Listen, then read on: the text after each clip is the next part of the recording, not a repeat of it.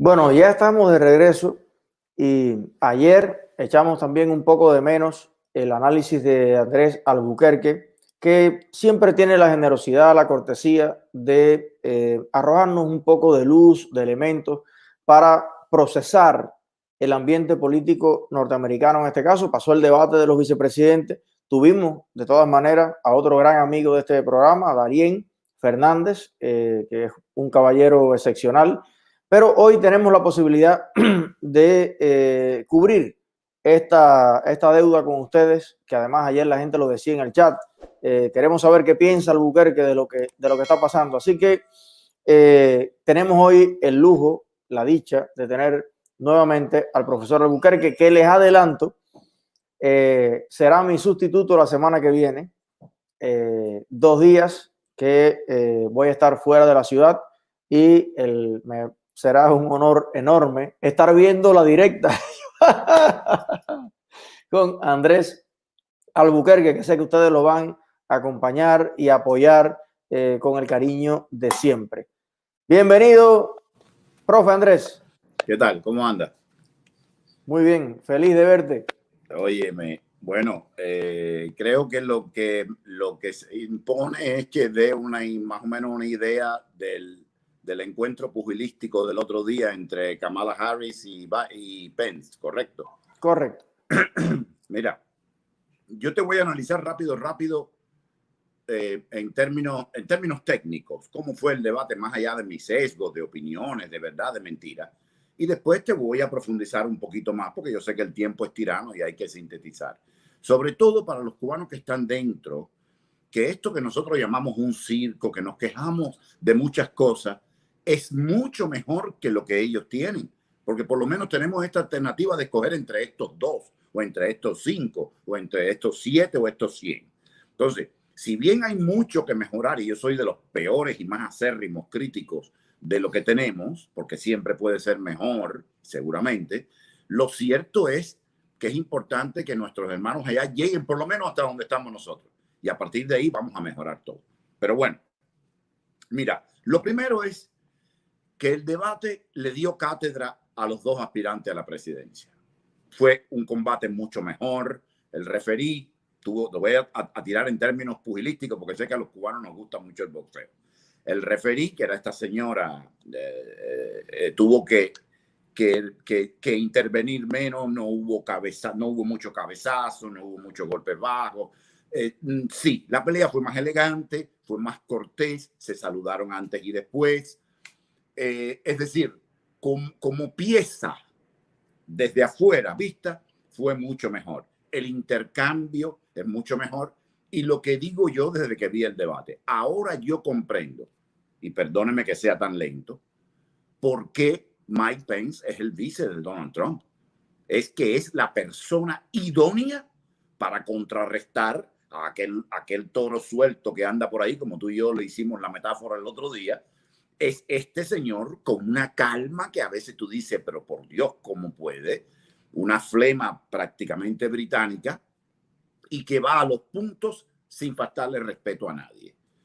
Y, ahí estuvieron bien los dos, la verdad, ella me podrá caer mal. A veces cuando uno le cae mal a una persona, cuando uno piensa distinto a una persona, le es difícil ser objetivo. Lo cierto es que ella se fajó bien, que, que debate bien, que lo sabe hacer bien y le dio algún que otro golpe, sobre todo cuando se hablaba del COVID a, Pence. Ahora, ya descrito el encuentro pugilístico, que yo digo que fue positivo, yo creo que ganó Pence. Que ganó, no con knockout, pero ganó muy elegante, porque ambos se echaron puntos. Eh, lógicamente, Pence tenía que arrastrar cualquier problema que haya podido tener Trump. Eh, muchas personas le echan la culpa a Trump de la cantidad de muertos que tenemos y cuando más hundido parecía que estaba eh, Pence, y yo siempre dije, tiene que evitar el cuerpo a cuerpo porque ahí es donde pierde. Pence sale con un razonamiento, Eliezer, que nos dejó a todos mudos, porque uno lo ha hecho, pero quizás no con tanta vehemencia. Y quiero refrescarle la mente a los que nos están viendo. Durante la administración Obama se dieron dos episodios de epidemia, uno más fuerte que el otro, que es lo que en inglés se llama el swine flu o el H1N1. Entonces, Claro, eh, atención, yo no quiero pintar ahora lo que no es. No hubo ni una milésima parte de los muertos que tenemos en este momento. Seguramente que no. Pero fíjense en este detalle que lo dijo Pence. Mientras en este momento tenemos poco más de 7 millones de contagiados, y un contagiado para mí es demasiado. ¿eh? En aquel caso se contagiaron 60 millones de americanos, casi 10 veces la cantidad de contagio que hay ahora.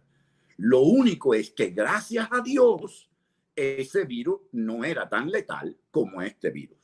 Pero en términos de contagio, el trabajo de Obama y Biden fue mucho peor que el de Trump, porque se, le contagió casi 10 veces más la cantidad de población.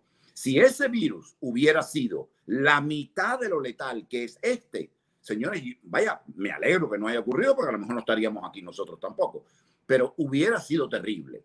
Entonces, yo creo que hay que regresar a aquello de que desgraciadamente todo lo que hace el gobierno es un problema que todos los gobiernos del mundo, un poco más, un poco menos, fueron sorprendidos con los pantalones bajos y que los verdaderos culpables de esta pandemia son el Partido Comunista Chino, que no avisó en tiempo, y la Organización Mundial de la Salud, que se plegó a los intereses chinos.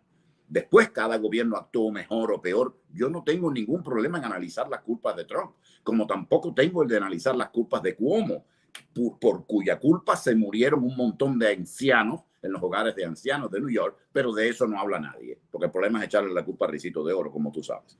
Entonces, ese fue un punto muy válido de Pence que sacó.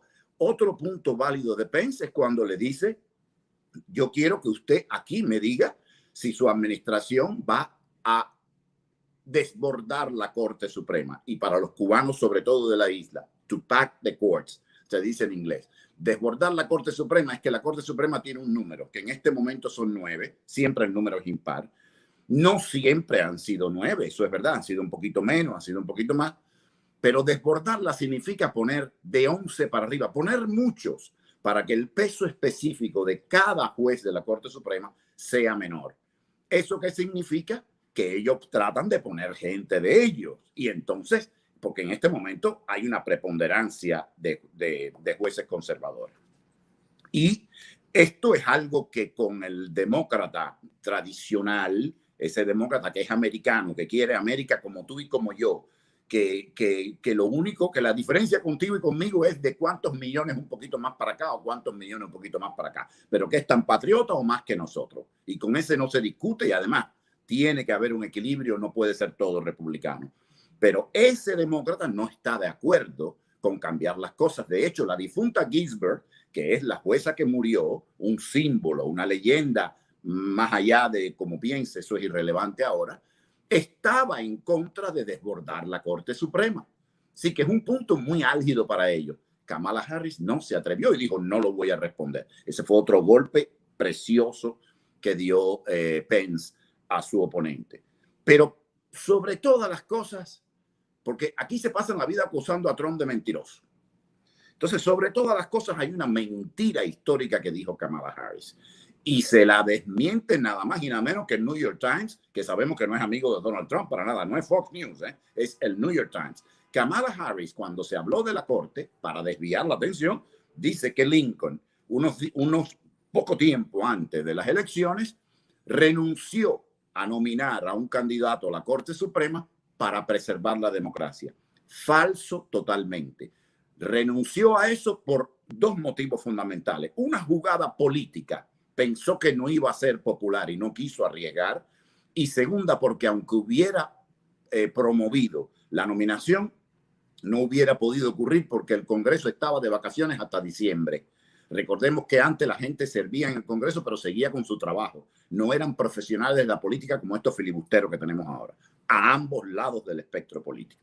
Entonces Lincoln lo hizo porque no pudo hacerlo y no se sabe si hubiera perdido las elecciones, si de todas maneras no hubiera propuesto su candidato, porque el presidente es presidente hasta ese día 20 de enero a las 2 de la tarde, que es cuando se hace el juramento del otro.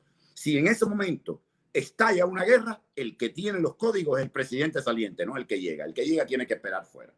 Entonces, eh, esta fue una mentira que dijo Kamala, el New York Times la desmiente y eso te demuestra que estos izquierdosos usan a los mártires, como mismo usó Fidel Martí toda la vida para echarle la culpa del Moncada, mientras les conviene y cuando no les conviene más, pues los bajan de las estatuas, le quitan los caballos, los escupen y los vilipendian. Esta es un poquito sucinta mi impresión. Quise ir rápido para que no aburriera a tu gente y que diera tiempo para el resto de tu programa. Bueno, nosotros aquí estamos como gatico de Shrek, siempre disfrutando la, eh, tu charla. Tengo una pregunta eh, que me la hacen llegar de momento y es sobre la noticia del día y es de la intención que ha manifestado Nancy Pelosi de aplicar el artículo 320 o el no sé qué. 25, 25 la enmienda 25, el artículo 3 de la enmienda 25. ¿Qué carta es esa que se han sacado ahora debajo de la manga a unos días de las elecciones? ¿Qué, qué hay con eso? Eso se basa en la incompetencia del presidente para seguir gobernando. Es decir, eso se puede hacer cuando hay casos, cuando hay casos de incompetencia mental, eh, normalmente cuando hay un problema.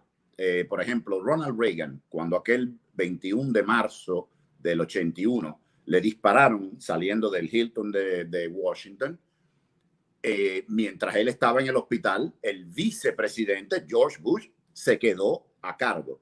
Que se formó un escándalo, te lo voy a decir rápido, se formó un escándalo terrible porque Alexander Hay dijo que él estaba, que él estaba a cargo, porque Bush estaba lejos y no le tocaba a Alexander Hay. Después del presidente viene el, el, Speaker of the House, el, el, vocero de la Cámara de Representantes, y después de él no viene el secretario de Estado, viene el, el presidente pro tempore del Senado, porque el, presidente del Senado, por constitución, es el vicepresidente, pero el vicepresidente no puede estar todos los días en el Senado. Entonces, en los días que no va, hay un presidente pro tempore, una palabra latino que significa a interín mientras tanto. Y ese es el, el verdadero tercero después del vicepresidente porque Bush estaba lejos. Entonces, que viene el secretario de Estado y el secretario de Tesoro y así, según cronológicamente se hayan ido creando las secretarías en este país.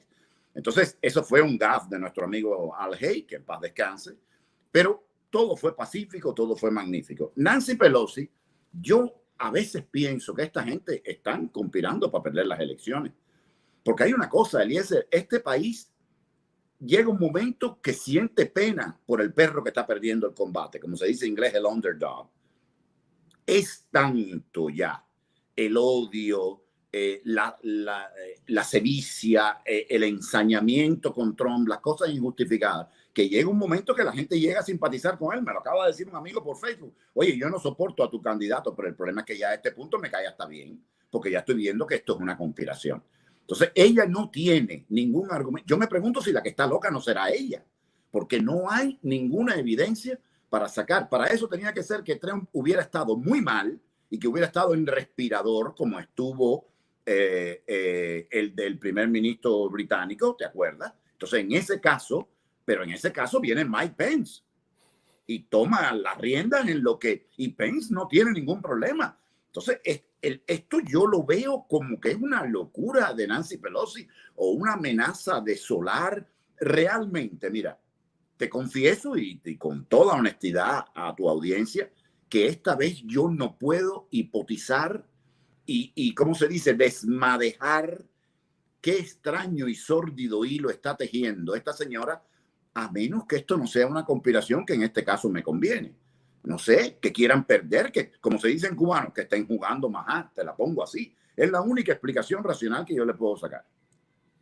Pero eh, es una cuestión que no hay de qué preocuparse, ¿verdad? Es una declaración que causará un revuelito, pero no hay nada serio al respecto que se puede impulsar en este momento. No, mira, para eso ella tiene que convocar al gobierno del presidente, tiene que estar de acuerdo el gabinete, ella, ella tiene que mover una serie de fichas aquí que son inmovibles. Recuerda que hay representantes demócratas que están en elecciones ahora y un representante demócrata, por ejemplo, un representante demócrata en la Florida o en Texas, que son estados donde Trump tiene mucha fuerza, tiene que pensarlo dos veces antes de hacer una chapucería de este tipo porque le puede costar la elección a él. Joe Manchin, el, senador de, de, West Virginia, es uno que muchas veces rompe con los demócratas porque no puede irse contra Trump porque tiene unos, unos electores que están muy cerca de Trump. Eh, gracias a Dios tenemos la democracia y Nancy Pelosi. Yo pienso que esto fue un jueguito de ella. Yo creo que esto es como lo de la peluquería, Eliezer. Eh, con los años la gente y la impunidad, la gente cree que nunca los van a sorprender, hacen las cosas mal hechas pensando que no va a pasar nada y les sale el tiro por la culata.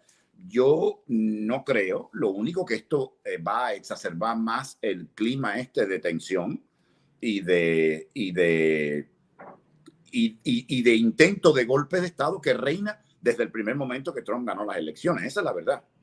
Yo tengo una gran curiosidad ahora cuando vuelva a ganar las elecciones. ¿Qué van a hacer Pelosi y los demócratas los próximos cuatro años? Lo mismo que han hecho hasta ahora. Si salen, porque puede ser que no salgan, pero si salieran y si Trump gana, todo esto es un sí. Vamos a darle el espacio a la duda. Si esto pasa, van a tratar de hacer lo mismo que han hecho estos cuatro años. Pero como tú y yo dijimos en una directa tuya que me acuerdo hace dos o tres semanas, el toro para entonces estaría suelto. Y entonces sí le va a costar porque este es de los que le mienta la madre a la gente. Eh, antes de una elección, dime tú cuando ya ganó y no puede volver a salir, qué cosa no le inventará. tendremos que buscar otro nexo familiar más sagrado todavía para que se lo miente.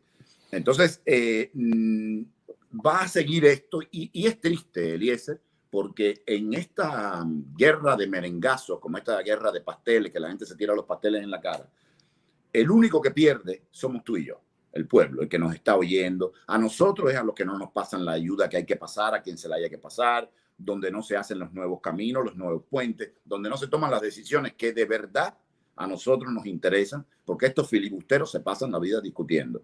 Y yo creo que cada vez se acerca más la hora que el pueblo americano, como el pueblo de todo Occidente, asista a su cita con la historia y empiece a mandar en pensión y a su casa en plan pijama, y los cubanos sabemos lo que eso significa, a todos estos filibusteros que no han hecho otra cosa que pelearse entre ellos y no hacer el trabajo que le pagamos por hacer.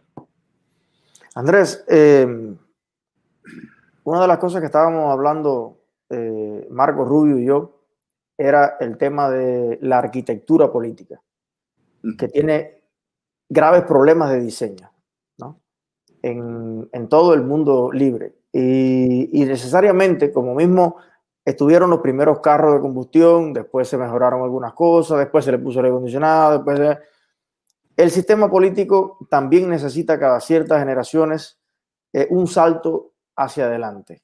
Y me gustaría después, incluso sugeriría si puede ser uno de los temas de jueves o viernes de la semana que viene, eh, que además aprovecho para agradecerte que, que, me, me, tires el cabo, como, como se dice por ahí, eh, pudiera ser el diseño político de las democracias liberales occidentales. O sea, pros y contras de ese diseño.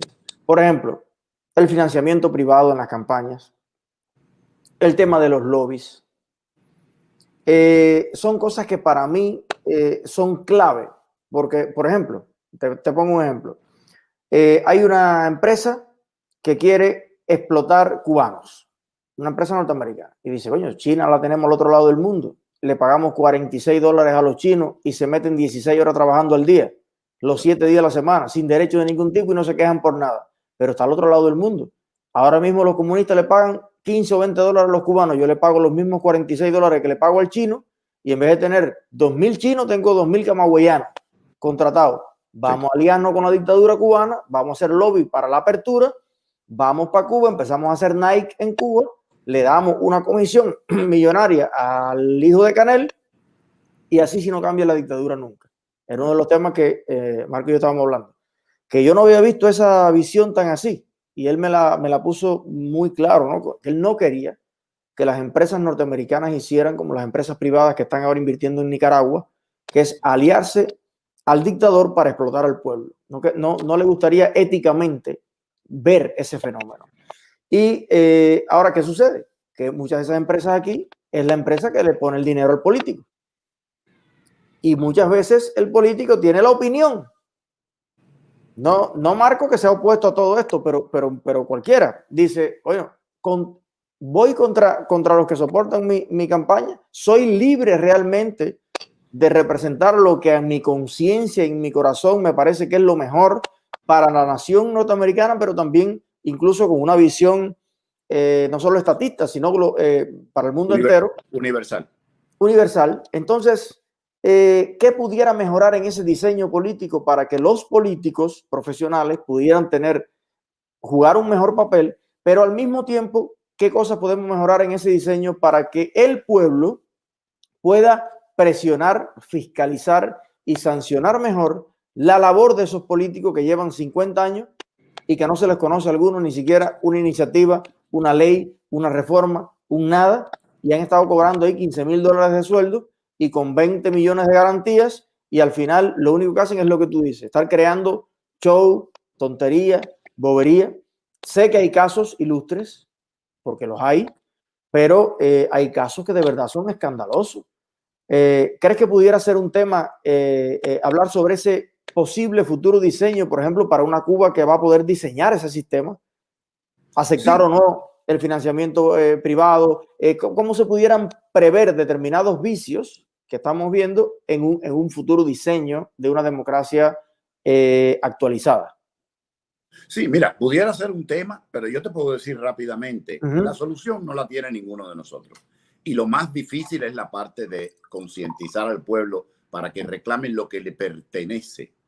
Mm, eh, y lo sé, que es un reto muy grande y es lo que personas como tú, como yo, como muchos, tratamos de hacer todos los días cuando a estos sainetes que a veces uno se pregunta hasta por qué lo hace.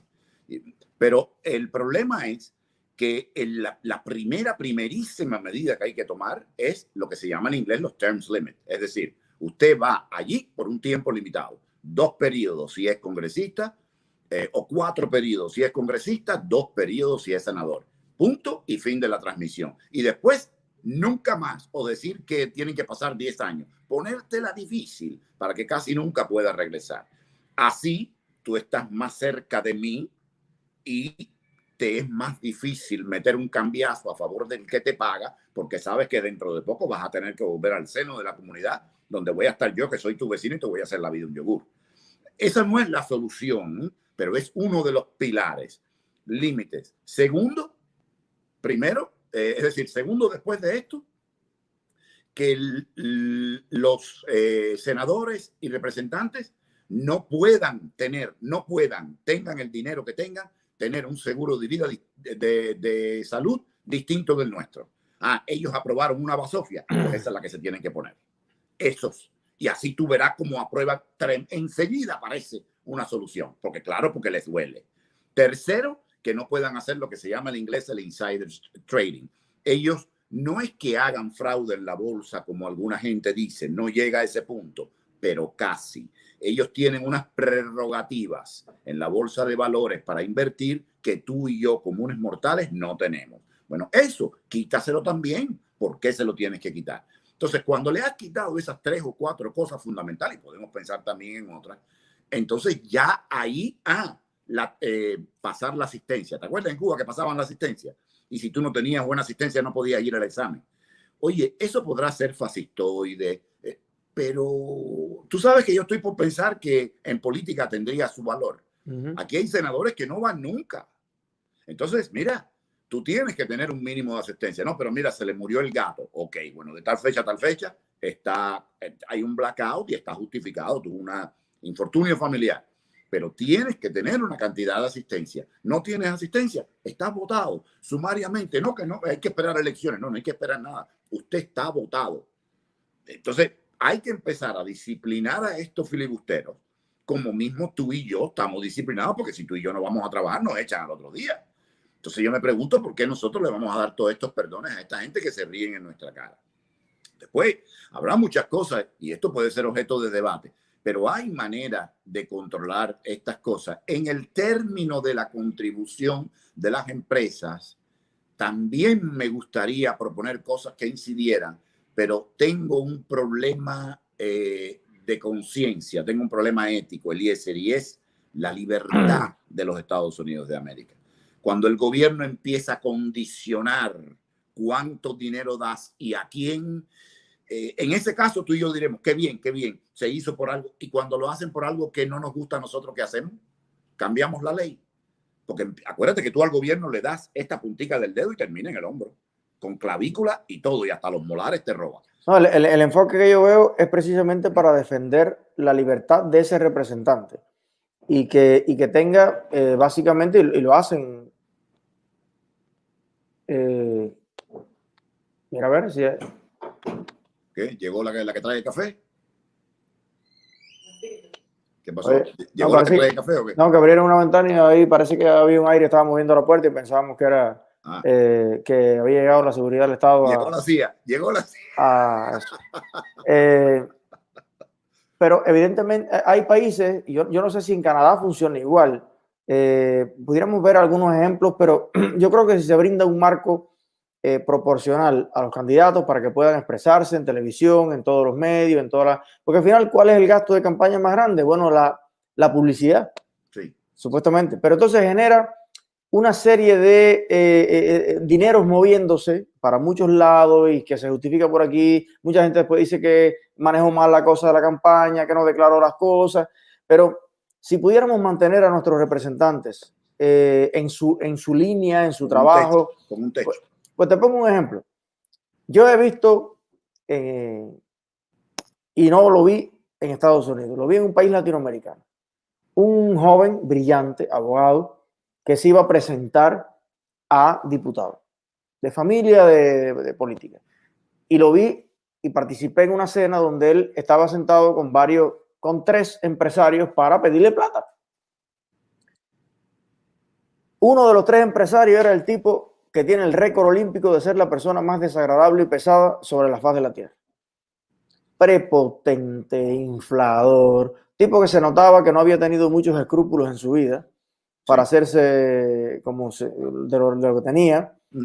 Y, y aquel joven serio, eh, elegante, educado, había que ver cómo tenía casi que, que- que limpiarle los zapatos a aquel baboso que estaba sentado ahí. "Ay, ay, ay, ay". No, para mí no, a mí, la gente viene a pedirme dinero y yo, ah, a ver, yo te voy a dar dinero, yo te voy a dar dinero, pero yo quiero ver. ah". Y yo miraba aquello y decía, ¿por qué esta mejor persona, mil veces, con tres carreras universitarias, con un entendimiento de la realidad infinitamente superior, tiene que venir a arrastrarse a un tipo que lo mismo trafica camiones para que ha, hecho en la vida cuatro enredos que le han salido bien, ha mandado a matar a tres, y ya el tipo entonces tiene un estatus que para que alguien represente al pueblo de ese país, que no lo voy a mencionar, porque enseguida vamos a ver cuál fue, Claro. tiene que ir a, a arrastrarse eso. Entonces, yo siento que hay un problema de diseño grave ahí. ¿Tú crees que ese político luego puede impulsar una ley que diga que la empresa de esa que le dio dinero, a lo mejor está contaminando más o está haciendo... No, o, o por lo menos no es muy normal. Entonces, siento que no se puede poner a depender a ningún representante de todo el pueblo de, digamos, ese tipo de, de- de favores. Pero eso es una... Yo entiendo que eso tiene su, su, su traqueteo, pero debe haber alguna manera racional de procesar ese asunto y que salga un mejor resultado. No, no, seguro. Pero mira, yo, como tú sabes, viví muchos años en Europa también. Y allí, en, según el país, hay otras leyes. Y hay unos límites para dar dinero. Y es un desastre igual, Eliezer. Es peor que aquí. Es un desastre igualito. Porque entonces hay un límite, pero entonces, mira, el que inventa la ley, inventa la trampa.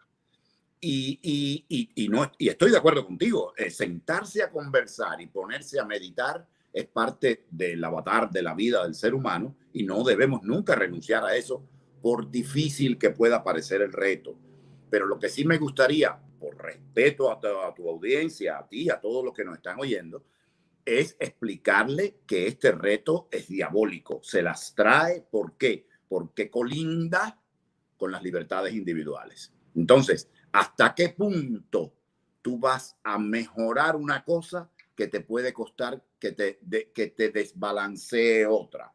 Y, y estoy por la misma que estás tú. El problema es cómo llegarle.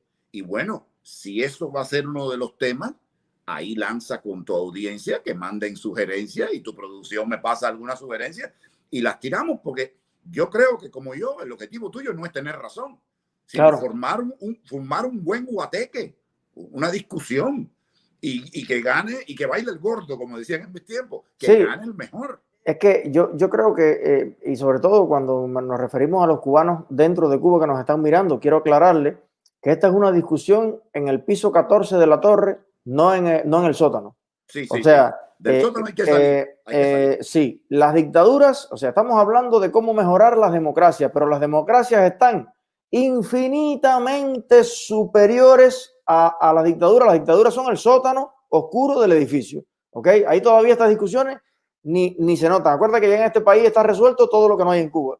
Ya que hay comida, carretera, todo lo sé que casa, ya que hay de todo. Ahora queremos tener, eh, eh, vaya, cosas de esas de contaminar menos el medio ambiente y queremos que entonces la, ok, pero todavía eso en Cuba son temas que están a pisos de altura para que nadie se vaya a confundir. Sí, sí, sí. además, eh, en la gran libertad que tenemos de criticar sin piedad todo lo que no nos guste, tengamos razón o no, sea de nuestro partido o no lo sea. A veces los republicanos me dicen, oye, tú estás con el diablo, con Dios o con el diablo. yo, yo estoy contigo y conmigo. Los demás es folclore. A mí los demás no me interesan. Yo estoy contigo y conmigo. Y si eso me cuesta tenerle que echar a mi gente, pues le echo, porque en realidad mi gente eres tú. Y, yo creo que el día que pensemos todos en estos términos, se acaban los dioses y los caudillos, porque nosotros no le debemos nada a nadie, hermano todo lo que tenemos o lo poco que tenemos es nuestro sudor, nuestro trabajo cotidiano. Y eso es válido para dentro de Cuba también, porque el que se levanta a chiripiar, róbese lo que se robe y haga lo que haga, está trabajando y se está arriesgando. Y ese merece comer lo que come Díaz Canel y todos los demás. Ese no tiene que tener vergüenza con nadie. En un mundo distinto tendrá que modificar su actitud, porque yo soy el primero que lo voy a denunciar. Pero no quiere decir que esté fuera del mundo ni que sea un paria. Merece lo mejor como lo merecemos todos. Andrés, eh, un gran abrazo, hermano. Y, y, el, y el jueves voy a estar ahí como tu fan número uno. un solo hombre. La directa. Tú siéntete libre, eh, que esto es sin, sin censura. ok, gracias a tu audiencia y nos vemos. Cuídense. Gracias, profe.